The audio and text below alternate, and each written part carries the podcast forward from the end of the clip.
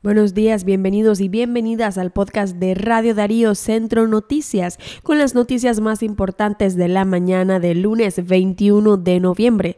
A continuación iniciamos con los titulares de las noticias más importantes de la mañana. Delincuentes secuestran a joven nicaragüense en México. Acusan por traición a la patria a tres funcionarios del círculo de la presidenta de la Corte Suprema de Justicia de Nicaragua hondureño asesinó a su esposa y su suegra en Huihuilí, Jinotega. Y en la noticia internacional, un sismo derriba casas y dejó 56 muertos en Indonesia. Y de esta manera comenzamos con las informaciones. Delincuentes secuestraron a joven nicaragüense en México. Wendy Paola García es una joven oriunda de la comunidad Ranchería, departamento de Chirandega, que fue secuestrada el pasado viernes 18 de noviembre en México y ahora sus raptores piden a la familia de la víctima 10 mil dólares para liberarla. Los familiares de la joven secuestrada piden ayuda a los nicaragüenses para recoger el dinero y pagar el rescate que exigen los delincuentes. Y en otras noticias, aumentan hospitalizaciones por dengue en Nicaragua. El Ministerio de Salud de Nicaragua enfrenta una epidemia de dengue y las autoridades evitan dar detalles de la situación epidemiológica. En el hospital alemán nicaragüense se observan pacientes de corta edad, incluyendo bebés, también adolescentes y adultos. Llevé a mi hija de 12 años al centro de salud porque tenía fiebre. Le dieron acetaminofén y nos mandaron a la casa. Pero en las siguientes horas las fiebres eran más altas, no soportaba los dolores de cabeza y acudimos al hospital. Dijo una mujer que habita en un barrio capitalino y que desde hace tres días cuida a su hija en el hospital alemán nicaragüense. La menor de edad solo es tratada con suero intravenoso y vigilancia de sus signos vitales. La madre informó que en sus análisis encontraron una disminución de plaquetas. Hasta ahora ya la veo mejor. En mi barrio hay varios casos y matan a fumigar, pero yo no sé si eso sirve porque los zancudos allí están, comentó vía telefónica. Y en otras informaciones, hondureño asesinó a su esposa y a su suegra en Huihuilí, Jinotega.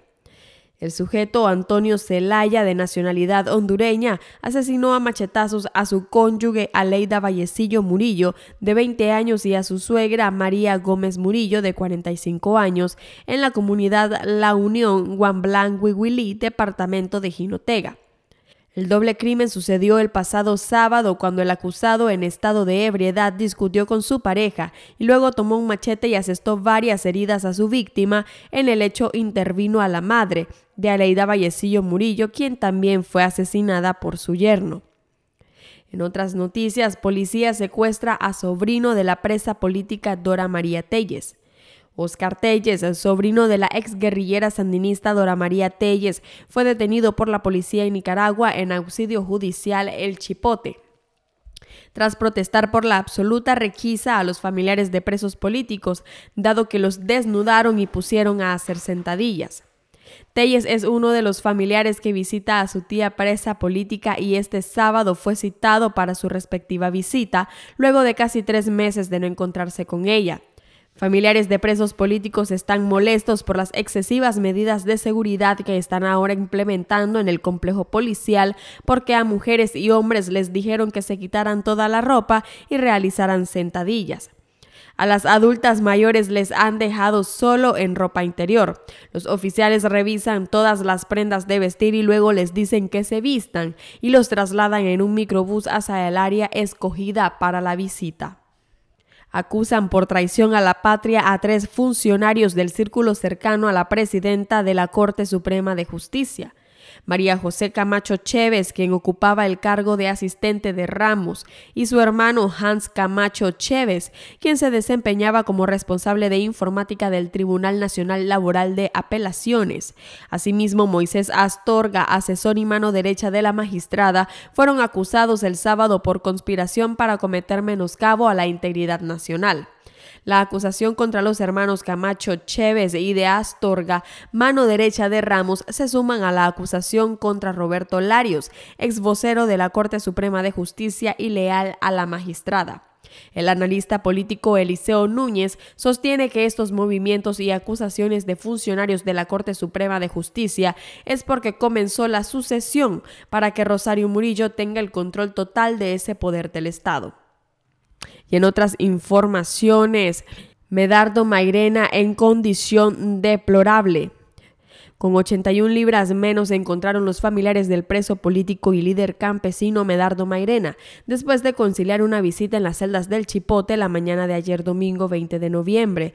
Luego de casi tres meses sin verlo, se visibilizaron sus problemas de salud.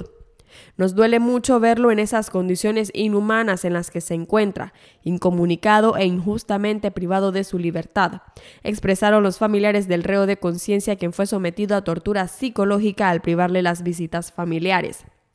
Mairena pasó más de un mes en huelga de hambre exigiendo que le sacaran de la celda de castigo donde lo tenían y donde no le dejaban salir al sol. Logró que se le quitara el castigo, pero su salud empeoró por la pérdida de peso. Y en la noticia internacional, un sismo derriba casas y deja 56 muertos en Indonesia. Un sismo fuerte y poco profundo derribó edificios y muros en el lunes en Java, la populosa isla principal de Indonesia, donde mató al menos a 56 personas e hirió a cientos. La gente corrió a las calles, algunos cubiertos de sangre y polvo blanco para ponerse a salvo. Los trabajadores de emergencia atendían a los heridos en camilla ante los principales hospitales, en terrazas y estacionamientos. Entre las víctimas habían muchos niños, algunos de los cuales necesitaron mascarillas de oxígeno y tratamiento por vía intravenosa o reanimación cardiopulmonar.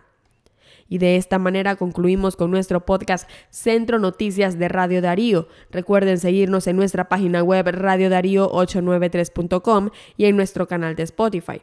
Muchas gracias por su fidelidad y recuerden que juntos derrotamos la censura.